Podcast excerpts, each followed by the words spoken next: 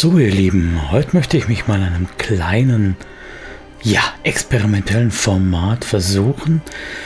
Ich nenne es jetzt einfach mal so als Arbeitszettel den Gedankenblitz. Denn ein Geistesblitz ist ja erstmal was Positives, aber ein Gedankenblitz kann auch irgendein Schwachsinn sein. Tatsächlich versuche ich darüber zu reden, über was ich auch so in den letzten Tagen nachgedacht habe, also was mir einfach so in den Sinn gekommen ist.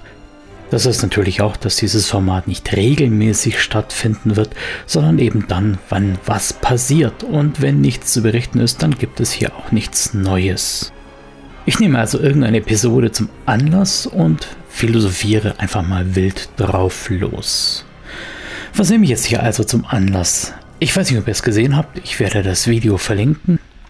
Ich habe neulich im Stream Dark Crystal gespielt mit meiner Truppe und Dabei sind die Gelflinge im Wald von Stonewood, von Steinwald, auf ein Astrolaboratorium gestoßen. Und natürlich war es den Spielern recht schnell klar, worum es sich dabei handeln könnte. Irgendeine Apparatur, die aufgehängt mit einem Sichtrohr in den Himmel zeigt und schon tausende von Jahren da ist. Jahre sind alleine deshalb schon bei den Gelflingen natürlich nicht so wie bei uns, weil sie drei Sonnen haben. Und was ist da jetzt das Jahr? Welche Sonne entscheidet da? Also bei den Gelflingen ist die Zeitrechnung anders, aber dieses Astrolaboratorium steht da schon lange Zeit. Im Stream kam es also wie gesagt zu der Szene, dass die Gelflinge dieses Ding da finden und untersuchen und sich überlegen, was das wohl bedeuten könnte. Wie gesagt, die Spieler hatten da recht schnell eine Idee davon, aber die Gelflinge haben auf altertümliches Wissen gewürfelt. Da könnte jetzt theoretisch mal jeder gewürfelt haben, aber die zwei mit dem höchsten Skill haben es versucht und nicht geschafft. Jetzt haben die Spieler natürlich versucht, dieses Manko irgendwie zu beheben. Das heißt, sie haben gesagt, ja, kann ich da irgendwelche Symbole sehen? Was kann ich denn da einstellen? Gibt es da vielleicht eine spezielle Konstellation? Haben die Symbole irgendeinen weiteren Sinn? Und, und, und. Eigentlich, wenn ich Ihre Fragen alle richtig beantwortet hätte, und zwar nach dem Wissen, das nun mal hier der Micha in unserer jetzigen Welt hat, Fragen, die Spieler haben, die auch aus der jetzigen Welt stammen, dann wäre die Schlussfolgerung legitim und logisch gewesen. Astrolaboratorium. Das haben die Spieler auch versucht und eigentlich kann ich sie nicht verübeln, denn auch wenn ich als Spieler tätig bin, was ja leider sehr selten vorkommt, überlege ich immer, wie ich meinen eigenen Verstand einsetzen kann, um die Situation so ein bisschen zu evaluieren. Das ist natürlich und auch genau das, was wir gerne machen. Und mal ehrlich, wenn es die Spielenden nicht machen würden, wer würde es denn dann machen? Würde man wirklich jede Erforschung mit einem Würfelwurf abhandeln wollen? Und trotzdem, und genau da ist jetzt hier die entscheidende Frage, am I the asshole hier? Ich habe diese Szene irgendwann mehr oder weniger hart gekappt, indem ich gesagt habe, Leute, ihr habt euren Wurf nicht geschafft, ihr findet nicht mehr heraus. So, gut, jetzt haben wir also hier die zwei Seiten einer Medaille. Sozusagen das Engelchen links und das Teufelchen rechts. Und wir müssen jetzt entscheiden, was das eine perfekte und gute Rollenspiel ist. Alles andere wird natürlich auf dem Scheiterhaufen der rollenspielerischen Ketzerei verbrannt und der Rollenspielpolizei vorgeführt und dahingehend gebannt und geächtet. Na, was ist denn jetzt richtig?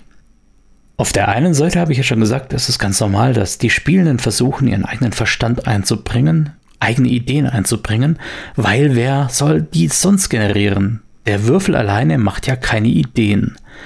Andererseits ist es natürlich dann auch so eine Sache, weil ich einen Charakter haben kann, der kreuzblöd ist, aber einen Spielenden dahinter sitzen haben kann, der clever ist und Ideen bringt. Wenn ich also jenen Spielenden nicht daran hindere, mit seinem Charakter clevere Ideen zu haben, dann wirkt der Charakter in der Welt mit cleveren Ideen.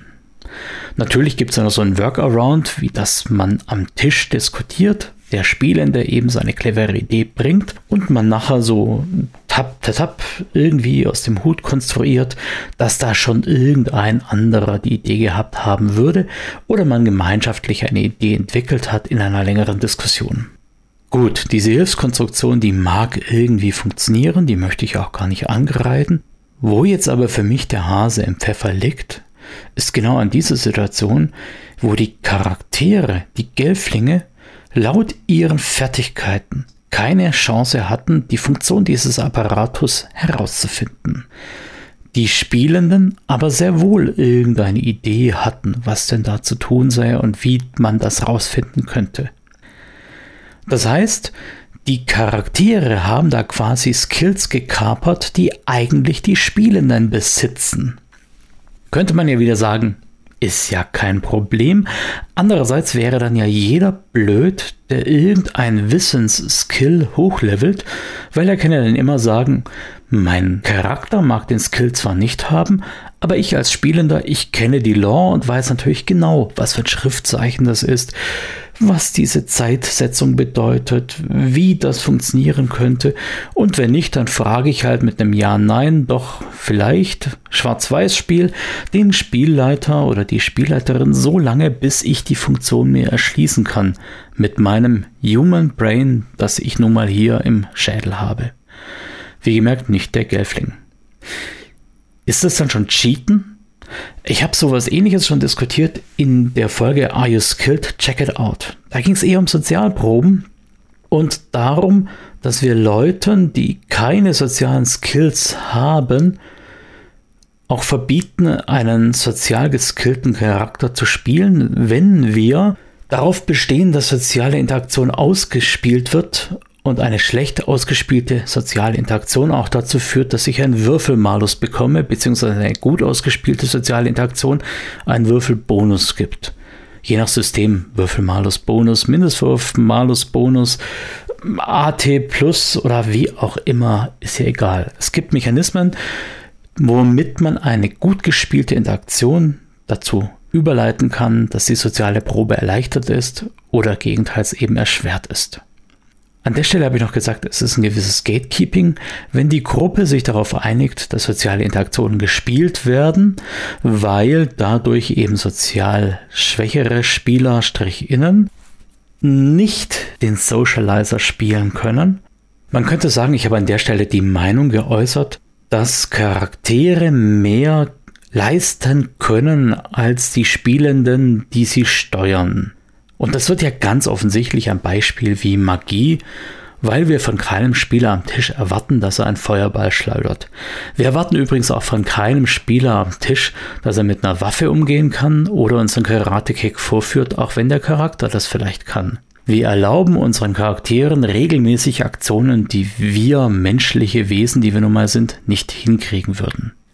Wir nehmen also das Positive aus den Charakterfertigkeiten, aus den Charakterbeschreibungen, aus den Charaktereigenschaften. Dann müssen wir im Kehrschluss natürlich auch das Negative mitnehmen. Heißt das dann explizit, dass ein Spielender mit einem dummen Charakter keine guten Ideen in die Gruppe einbringen kann? Nein, das heißt es natürlich nicht oder nicht so. Denn wir machen ja ein Gruppenspiel. Und diese Idee, die da aufkommt, die darf ja in der Gruppe auch aufkommen. Aber eine Idee ist nicht ein Kenntnis. Streng genommen müssten wir da sagen, wir trennen immer noch zwischen Heldenwissen und Spielerwissen. Und das Wissen, wie ein Astrolaboratorium aussieht, ist nun mal Spielerwissen und nicht Wissen der Gelflinge in unserem Beispiel hier. Also eine Person, die am Tisch sitzt und mitspielt, darf eine Idee haben, die vielleicht nicht unbedingt ihr Charakter haben würde, aber eine Person am Tisch darf nicht ihr Wissen in den Charakter hineinkopieren und dann mit der Welt interagieren, als ob der Charakter eben jenes Wissen hätte. Der Unterschied ist wie immer fließend. So gibt es ja den allseits beliebten Trick, mit der Scheckkarte eine Tür zu öffnen oder mit dem Kaugummi ein Schloss zu blockieren. Streng genommen kann ich die Idee ja eigentlich als Charakter nur haben, wenn ich weiß, wie so ein Schloss funktioniert. Also ein Höhlenmensch würde sicher, mal abgesehen davon, dass er keine Scheckkarte und kein Kaugummi dabei hat, ein Höhlenmensch würde sicher nicht auf die Idee kommen, dieses Schloss zu blockieren, weil er die Mechanik dahinter nicht kennt. Die Personen am Tisch haben aber bestimmt alle schon irgendeinen Haste-Movie gesehen oder Agentenfilm oder Kriminalfilm oder sonst irgendwas, wo irgendwer eine Tür auf eben jene Weise blockiert oder geöffnet hat. So, wohin geht denn jetzt eigentlich der Appell? Vermutlich geht der Appell ins Leere, denn ich weiß ja noch nicht mal, ob dieses Format überhaupt von irgendwem gehört wird. Und Dennoch möchte ich ihn aussenden. Dieser Appell geht jetzt also an die Teilnehmer in einer Spielgruppe raus.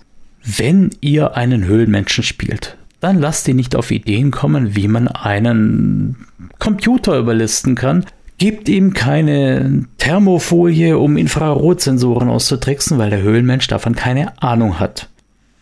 Wenn ihr ein moderner Mensch seid, der weiß, wie ein Astrolaboratorium aussieht, dann lasst euren Gelfling, der diese Kenntnis nicht hat, keine Untersuchungsmethoden in die Hand nehmen, mit denen man eben sowas feststellen könnte.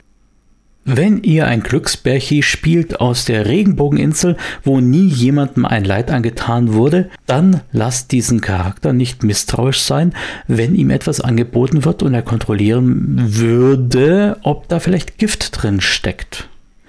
Spielt eure Charaktere so naiv und versucht nicht an der Stelle, wo euch eure Unkenntnisse, eure Nachteile, eure Marotten oder eure Charaktereigenschaften, eure Charaktertreats mal in die Schönheit reiten würden, versucht nicht, sie dann irgendwie zu ersetzen durch, ja, aber ich untersuche mal, ob da irgendwie das Essen nach Bittermantel riecht. Nein, Gustav Glücksbärchi, du hast keine Ahnung, was Gift ist. Du hast keine Ahnung, dass Zyankali nur mal nach Bittermandel riecht. Nein, Gustav Glücksbärchi schnuppert nicht an einem ihm angebotenen Kakao mit Marshmallows drin, weil er niemanden kennt, der sowas Böses tun würde. Also nimmt er diesen Kakao mit Marshmallows drin und bringt ihn einfach runter.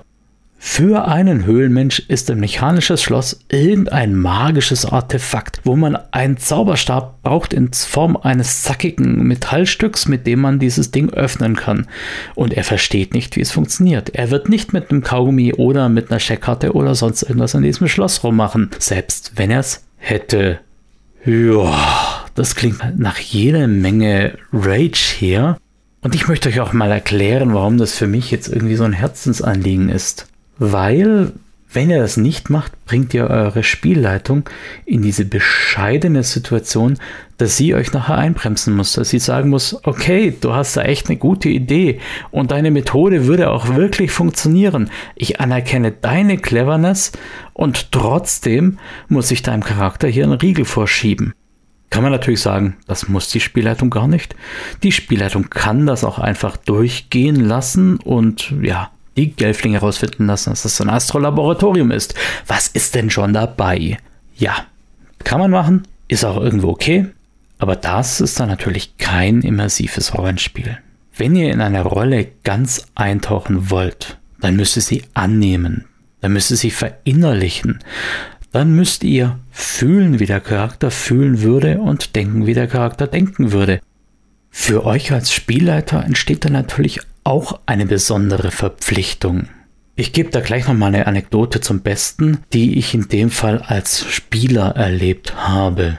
Ich war in einer Runde, wo wir Numenera gespielt haben und einer der Mitspieler fand also etwas, was ihm der Spieler beschrieben hat, als ein Bündel von roten, gleichmäßig geformten Stöcken, die zusammengebunden waren und an dem eine Apparatur hing, die mit roten Zeichen irgendein Tick, Tick, Tick, Tick gemacht hat. Ja, ihr wisst jetzt auch. Der Spieler hat natürlich irgendwie gecheckt, dass es sich um Sprengstoff handelt und hat geistesgegenwärtig den Sprengstoff, ach, ich glaube, er hat ihn irgendwie ins Wasser geschmissen, sodass die Detonation uns nichts mehr angetan hat. Diese Zwickmühle für den Spieler ist dann natürlich extrem unangenehm. Denn wenn ich versuchen würde zu sagen, hey, mein Numenera-Charakter, der weiß einfach nicht, wie Sprengstoff aussieht, der hat auch nicht die Skills dafür und vielleicht hätte er es auch noch und hat aber die Probe versaut, dann weiß er einfach nicht, was das ist. Der Spieler möchte natürlich aber trotzdem nicht, dass der Sprengstoff in der Gruppe explodiert und keine Ahnung, mehrere in den Tod reißt oder nur schwer verletzt oder wie auch immer. Und das ist das, was ich mit der besonderen Verantwortung der Spielleitung meine. Wenn ihr irgendeine Todesfalle aufbaut, baut, wo er sagt, das muss man doch wissen. Man weiß doch, dass wenn Essen nach Bittermandel riecht, dass es dann mit Zyankali vergiftet ist. Dann dürfte dieses Essen eben keinem Gustav Glücksbärchi geben, der keinen Argwohn hätte und das einfach essen würde. Wenn ihr als Spielleitung natürlich wollt, dass eure Charaktere ins Gras beißen, okay, dann sagt mir Bescheid, dann spiele ich es gar nicht mit. In der Quintessenz Gebt euren Charakteren intradiegetische Herausforderungen, die die Charaktere bewältigen können oder im Sinne einer guten Geschichte auch mal ordentlich scheitern dürfen. Gebt aber den Charakteren keine Herausforderung, die der Charakter nicht bewältigen kann, aber ihr von einem Spieler erwartet, dass er es dennoch tut und bringt den Spieler dann in der Situation nicht dazu, sich zwischen Spielerwissen und Leben der Charaktere zu entscheiden. Ja, ist jetzt doch ganz schön lang geworden. Mal sehen, was aus dem Schnitt rauskommt. Ich würde mich auch freuen, wenn ihr mir für diese, sagen wir einfach mal Podcast-Folge dazu, wenn ihr mir für diese Podcast-Folge also Rückmeldung geben würdet was ihr dazu denkt. Ihr könnt gerne mitdiskutieren, gerne auch auf dem Discord. Den Link dazu findet ihr in meinem Linktree, der auf Twitter und Mastodon hinterlegt ist. Und ich glaube auch auf der Homepage. Ansonsten werde ich es noch nachreichen. Also beteiligt euch an der Diskussion, lasst mich wissen, was ihr darüber denkt. Und wir sehen uns beim nächsten Gedankenblitz.